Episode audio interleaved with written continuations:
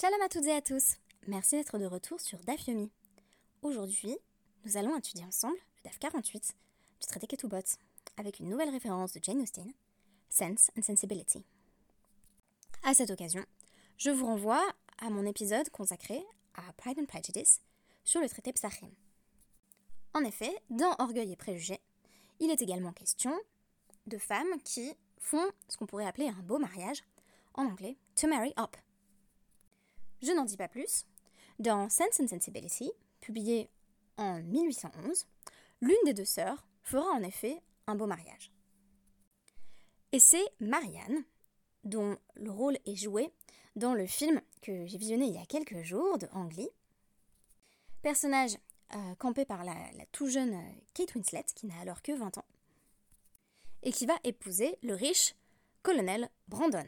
Colonel Brandon joué par le regretté Alan Rickman, que l'on connaît essentiellement pour le rôle du professeur Rogue dans Harry Potter. Ce qui m'a intéressé, c'est que dans la Guémara, les femmes font toujours un beau mariage. C'est-à-dire que les hommes sont obligés de s'adapter à minima aux standards de sa famille à elle, si sa famille était d'un statut social plus élevé. Cela va notamment se traduire dans les lois liées aux funérailles, un sujet un peu macabre, mais qui nous en apprendra beaucoup sur la conception que les sages avaient développée du mariage. En effet, le mariage semblait supposément toujours à l'avantage de la femme, du moins du point de vue économique. Hier, nous avions également évoqué les trois devoirs du mari envers sa femme, que l'on appelait les mésonotes. Les mésonotes ne désignant pas exclusivement la nourriture, mais bien, de façon plus générale, les responsabilités de l'époux. Nous avions avancé que les mésonotes sont mideoraita, c'est-à-dire proviennent de la Torah écrite, puisqu'il y est fait allusion dans un passouk de Shemot 21.10, qui précise que si un homme prend une seconde femme, il ne pourra pas diminuer Shera, Ksuta et Onata. Ces trois termes ont dû être définis. Donc, deux possibilités. Soit, euh, donc Shera, ce sont les mésonotes, c'est de l'alimentation. Ksuta, c'est toujours les vêtements, là on est d'accord. Et Onata, euh, c'est ce qu'on appelle à l'heure actuelle la mitzvah Ona, donc c'est les relations conjugales.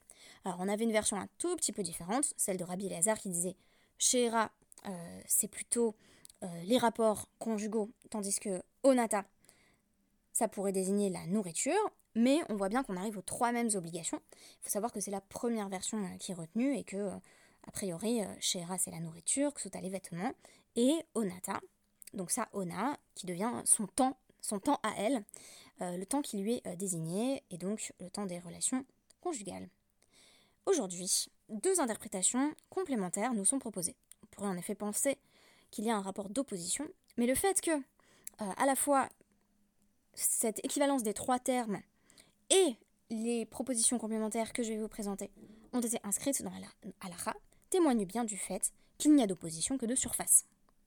Je vais maintenant vous présenter ces lectures complémentaires, qui vont ajouter en quelque sorte des obligations au mari, qui sont une sorte de sous-obligations si vous voulez. Rabbi Eliezer ben Yaakov Omer. Chez Rabbi, Yaakov, Eliezer ben Yaakov dit euh, donc euh, sa chair à elle, ses vêtements à elle, les fumshera tenksuta. Selon son corps, tu dois lui donner des vêtements, sous-entendu appropriés. Chez lo yitenla, lo shel yalda liskena, velo shel skena le yalda. Ainsi, tu ne donneras pas à une femme plus âgée, si ta femme euh, est plus âgée, de vêtements de, jeune fille, et euh, l'inverse est vrai aussi, tu n'habilleras pas ta toute jeune épouse en damar. Ksuta veonata. Littéralement, les vêtements et le temps, donc ou la période ou la saison. Les fumonata tenksuta. Selon la saison, donne-lui des vêtements, là encore, appropriés. Chez lui tenchadashim. Bimotachama, ne lui achète pas des nouveaux vêtements, qui sont des vêtements chauds, pour l'été. Vélo, euh, sachakim, bimotakshamim, et ne lui donne pas des vêtements élimés pour la saison des pluies, automne et hiver, où elle a besoin au contraire de chadashim, de nouveaux vêtements pour être bien couverte. On retrouve cette halakha telle qu'elle dans le Mishneh Torah, Ilchot Yud Gimel, halakha Aleph mais aussi dans le Shulchan Aruch, Even Haezer, Aïn Gimel, Seif Aleph, où il est affirmé que le mari doit permettre à sa femme euh, de s'habiller comme les, autres épouses, c'est-à-dire que la notion de vêtements, de, de est largement sociologique. Ce passage du Shulchan Aruch précise que si on est dans un lieu où la coutume est de porter une sorte de voile intégral, le mari devra en fournir un à sa femme, pour ne pas qu'elle jure avec les autres épouses du voisinage. Mais ce n'est pas tout, et Ksuta ne désigne pas strictement le vêtement, mais s'étend à d'autres euh, objets domestiques. Par exemple, le mari est obligé de fournir à sa femme un tabouret, un lit, un matelas, une couette, de quoi cuisiner, une coupe, une bouteille, et autre chose de ce genre. Nouvelle interprétation complémentaire qui là encore va tout à fait être incorporée telle qu'elle dans la halacha.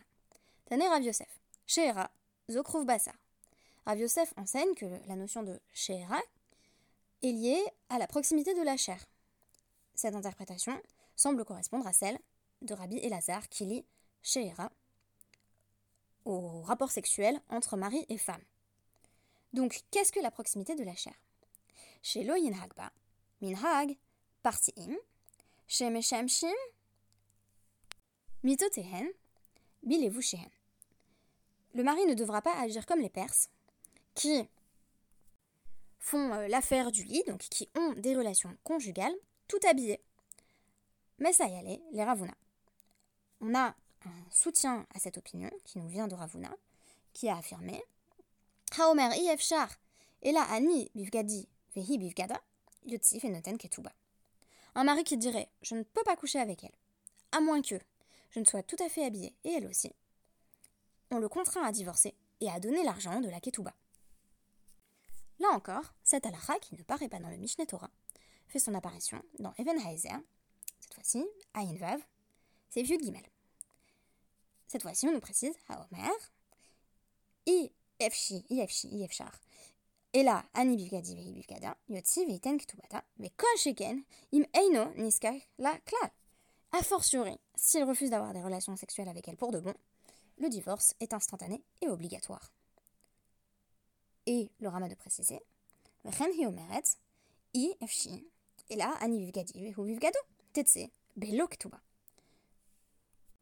Ce qui est rapporté au nom du Ridva, c'est que euh, si elle dit elle-même je ne coucherai pas avec mon mari sauf si on est tout habillé, le mari divorce d'elle mais ne lui donne pas la somme inscrite dans sa ketouba, ce qui est une manière de pénaliser la femme sur le plan financier. En d'autres termes, le divorce est à son désavantage parce qu'on estime qu'elle a connu, qu'elle a commis une faute. Ce jugement sur les mœurs des Perses nous paraîtra peut-être un peu étonnant, puisque dans la Masechet Brachot, au DAF 8a, on nous précisait que euh, les Perses sont euh, font preuve de réserve, de pudeur, notamment en matière de relations sexuelles. Mais même si on loue ça chez les Perses, on estime que ça ne devrait pas nécessairement être une norme chez les Juifs, ou du moins qu'on ne peut pas l'imposer. Le Magan Avraham va toutefois préciser, dans son commentaire sur cette fois-ci le Shulchan Aruch Orachaim 248, que si mari et femme souhaitent effectivement avoir un niveau de tiniout particulièrement élevé et n'avoir des relations sexuelles que habillées, ils sont libres de faire ce que bon leur semble. Mais, précise le Ritva, cela ne vaut que si les deux sont d'accord. Le mari ne peut pas imposer ses propres standards et exiger de sa femme qu'elle reste habillée, ni imposer de ne pas se déshabiller lui-même. On pourrait apprendre de ça la nécessité dans le couple, même en dehors des questions qui ont trait aux relations conjugales, aux relations sexuelles, la nécessité d'un accord commun pour prendre des décisions qui touchent à la vie du mari et de la femme. Si les deux souhaitent s'imposer un régime contraignant, pour quelque raison que ce soit et dans quelque domaine que ce soit, c'est très bien. Mais on ne saurait imposer certaines rigueurs à l'autre personne sans discussion. Les responsabilités du mari envers sa femme se jouent aussi, et ce sera mon dernier point, dans la mort.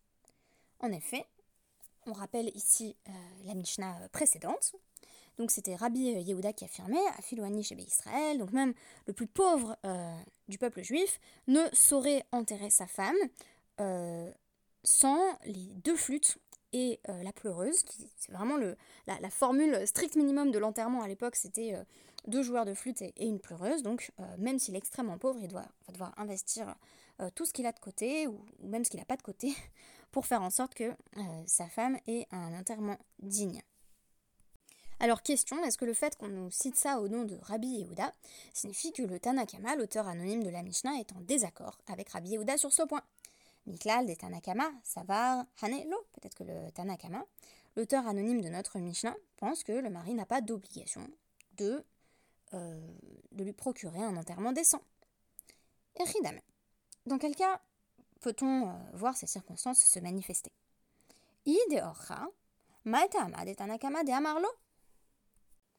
Si il est commun dans sa famille à elle d'exiger euh, deux joueurs de flûte et une pleureuse aux enterrements, pourquoi estimerait-on que le mari ne doit pas s'adapter à cette exigence qui est liée au statut social d'origine de sa femme? Et si dans sa famille à elle, on n'avait pas particulièrement l'habitude d'avoir euh, deux joueurs de flûte et une pleureuse. Alors pourquoi Rabbi Yehuda exigerait-il du mari qu'il euh, garantisse à la femme quelque chose qui ne correspondait pas aux exigences de sa classe sociale de départ Lo, tricha. Non, on avait bien besoin de ce cas pour évoquer les circonstances suivantes. Kegon, de C'est le cas lorsque, euh, dans la famille du mari, on a coutume, lors des enterrements, de fournir deux joueurs de flûte et une pleureuse. Mais dans sa famille à elle, pas particulièrement, ce n'est pas nécessaire. Donc on pense notamment à la situation où euh, elle vient d'une classe sociale inférieure, où on n'a même pas ça à son enterrement. Tanakama Savar, Kiamrinan, Ola Imive Eno, euh, Yoredet Imo, Hanemile Mechaim, Mitalo. Le Tanakama, la vie anonyme de la Mishnah, affirme que Lorsqu'on dit qu'une femme doit monter avec son mari et non pas descendre avec lui, cela s'applique dans la vie, mais pas forcément dans la mort. Mais Rabbi Yehuda affirme, même après la mort, le mari doit tout faire pour s'élever aux exigences liées au statut social d'origine de sa femme. Amar Ukva, Halacha et Rabbi Yehuda. Et la halacha suit l'avis de Rabbi Yehuda, qui exige du mari qu'il garantisse à sa femme un enterrement qui témoigne euh, d'un certain honneur, d'un certain kavod, et qui va correspondre aux critères de euh, son milieu d'origine à elle. Cette expression est très intéressante, qui amrinan Ola imo veino yoredet imo. Une femme peut monter avec son mari s'il est d'un statut social plus élevé, mais elle ne peut pas descendre avec lui si elle a épousé un homme plus pauvre qu'elle. Par conséquent, celui-ci devra s'efforcer toute sa vie durant de euh, travailler dur pour entretenir sa Jewish American Princess comme il se doit, mais aussi de lui payer des funérailles dignes de ce nom. J'espère que nous recroiserons ce principe dans euh, le traité Ketubot, à savoir Ola imove eino yoredet imo. Parce que elle me semble un peu euh, idéaliste. C'est-à-dire que je comprends l'idée, c'est clairement à l'avantage d'une femme qu'on dise que quand elle épouse un homme, euh, elle va accéder à un statut social supérieur si celui si celui-ci, donc son mari, est d'un statut social supérieur, mais qu'elle ne saurait descendre en statut social. Mais on a du mal à comprendre comment le mari va pouvoir effectivement tenir le rythme si par exemple elle est habituée à recevoir beaucoup de belles robes et de bijoux, pour donner un exemple très stéréotypé. Enfin, je voudrais simplement poser la question suivante. Qu'est-ce que ça donnerait si on appliquait Ola ima, imo ve eina yoredet imo à la question de l'intelligence et de l'accès à l'étude de la Torah? À savoir que une femme qui épouserait un homme plus érudit en Torah bénéficierait de ses connaissances, montrait avec lui, c'est-à-dire gagnerait en érudition, mais qu'on ne saurait non plus lui enlever la Torah qu'elle aimait si elle épousait un homme moins instruit. Je vous concède que c'est une lecture qui ne rentre pas dans les termes du texte, mais cette expression m'a invité à me poser la question. Merci beaucoup et à demain pour une nouvelle étude.